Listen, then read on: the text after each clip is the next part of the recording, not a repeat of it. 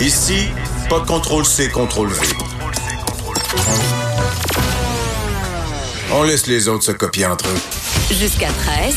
Vous écoutez DES de 11 à 13.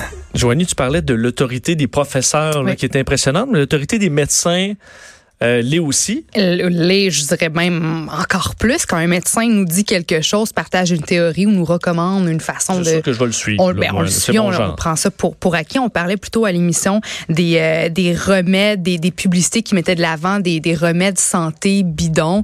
Euh, tu sais, c'est ça. La question que je me pose, c'est à quel point est-ce que on peut aveuglément faire faire confiance à, à tout le monde, même même si on même si c'est des, des figures d'autorité. Parce que, écoute, j'ai euh, lu un article qui m'a qui m'a fait sursauter dans le New York Times où on apprend qu'il y aurait 400 pratiques et théories médicales employées et recommandées par des médecins qui seraient erronées. C'est une étude du docteur Vinay Prasad du Oregon Health and Science University euh, qui révèle que sur plus de 3000 études réalisées entre 2003 et 2017, plus d'une sur dix doit être contredite aujourd'hui. OK? Donc, des trucs euh, qui, dans les croyances euh, populaires des médecins, des, des, des recommandations, ils nous disent de faire ci, de pas faire telle affaire pour nous aider dans notre santé. Puis finalement, tout ça, ce serait, ce serait, euh, de, de- devrait être revu, revisité aujourd'hui et changé. Je sais qu'on voit ça beaucoup. Là. Il y a beaucoup de questionnements sur les antibiotiques, entre autres, Ah, les, oui. les durées. Est-ce qu'on doit respecter le 7 jours, là, ce qu'on nous a toujours dit, il faut que tu te rendes au bout?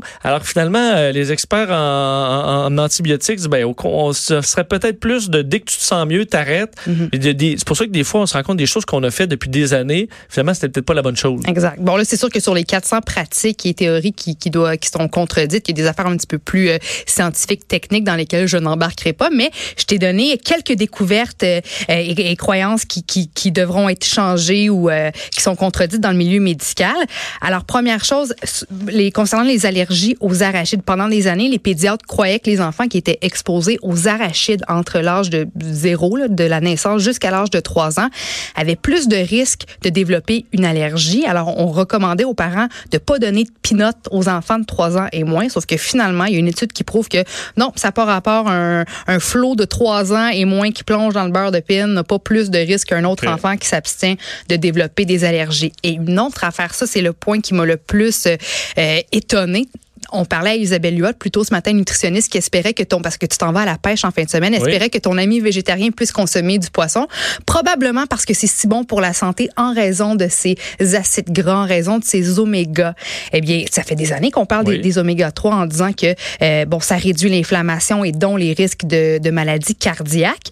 Mais il y a une étude rigoureuse faite sur 12 500 personnes à risque de souffrir d'une maladie cardiaque qui a démontré que la prise quotidienne d'oméga 3 ne les protégeait pas d'un problème cardiaque. Puis l'autre point qui m'est venu à l'esprit, c'est pense à toutes les entreprises qui ont surfé sur la vague des oméga pour pour faire de l'argent. là. Il y a tellement de produits qui ont été euh, Ou t'ajoutais des oui, oméga, des œufs, des Cheerios.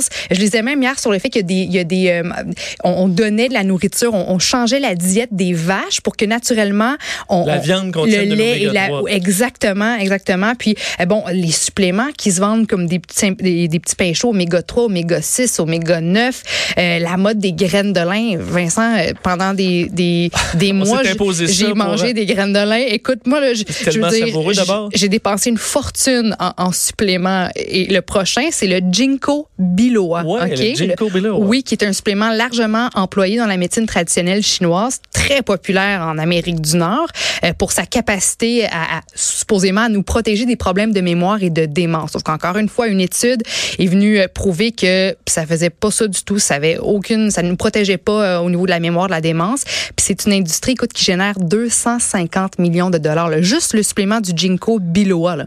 Fait que c'est quand même c'est quand même assez étonnant.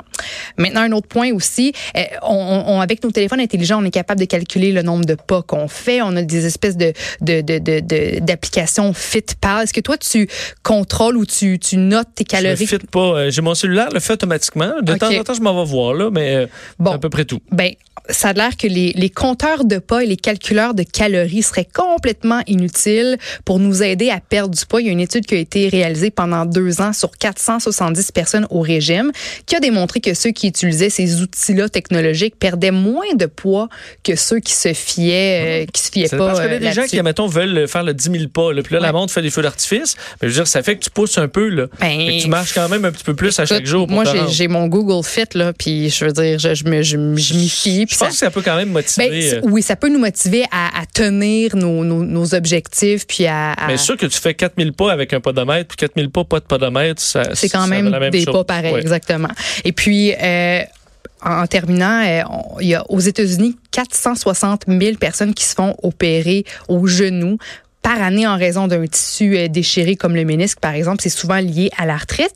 Mais là, il y a des patients, euh, en fait, ils ont pris deux groupes de patients, ceux qui avaient sensiblement les mêmes problèmes, ménisque déchiré et de l'arthrite, puis ils ont réalisé que le groupe qui avait suivi de la physiothérapie pendant six mois ben, est arrivé au même résultat en termes de guérison du genou euh, et de confort que ceux qui avaient passé sous, euh, sous le bistouri.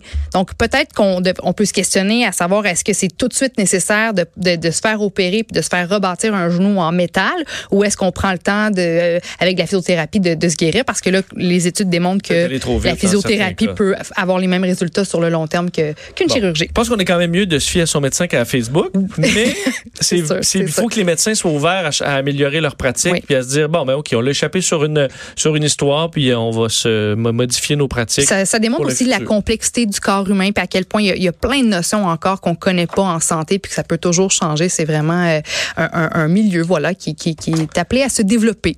D'ailleurs, on va aller se faire chauffer la couenne parce qu'il Yes. va faire chaud euh, aujourd'hui. Oubliez pas de vous hydrater. hein. Geneviève Peterson arrive dans quelques instants. On se reparle demain. Bonne journée.